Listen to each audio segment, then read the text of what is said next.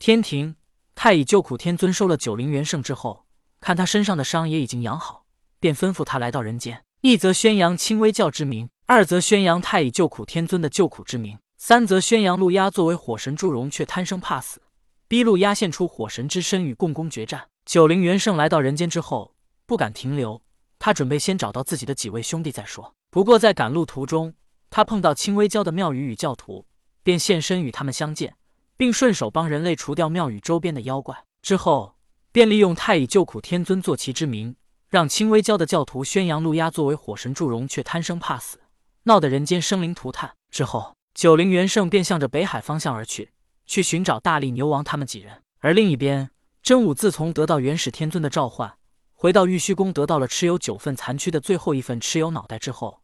他又离开了玉虚宫，便再次向着北海而来。愤怒往往会使人爆发出不一样的力量。为了找朱刚烈和沙流金报仇，真武的速度很快。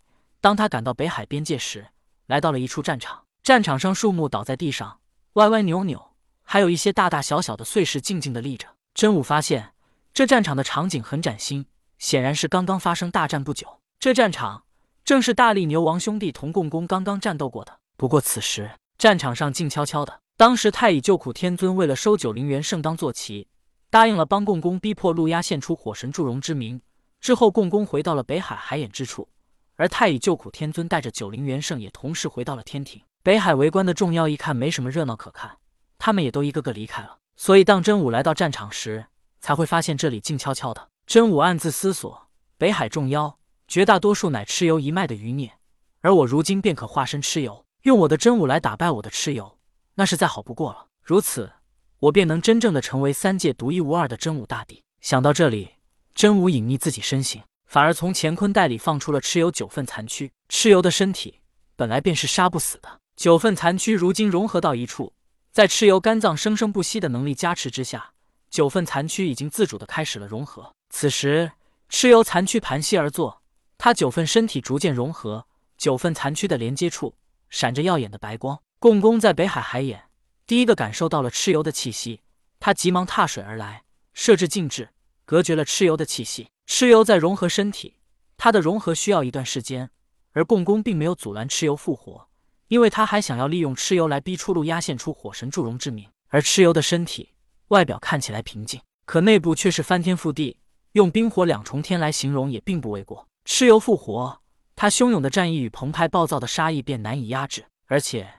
在这战意与暴躁气息的刺激之下，蚩尤被分开的意识也会重新融合，可以说蚩尤便会重新复活。但早在此之前，因为蚩尤肝脏在无意识之下产生了意识，而蚩尤肝脏又想吞吃了真武的意识，但是结果就是真武在云霄还有元始天尊的帮助下，反而吃掉了蚩尤肝脏的意识，而真武的意识一分为二。当真武的意识一分为二之后，他的另外一份意识便附在蚩尤肝脏之上。由于蚩尤肝脏拥有生生不息的能力。所以，当真武得到八份蚩尤残躯之后，便开始了融合蚩尤残躯。这结果便是蚩尤的八份残躯，其实早就被真武利用蚩尤肝脏给融合了。但是，蚩尤主要的意识、战意与杀意都集中在脑袋之上，否则当初童天也不至于因为看到蚩尤眼睛就差点被他迷惑了。再则，如果蚩尤的意识更多的是在其他残躯中，那么蚩尤肝脏也不会产生独立的意识。一饮一啄，有因有果。蚩尤所有的身体融合。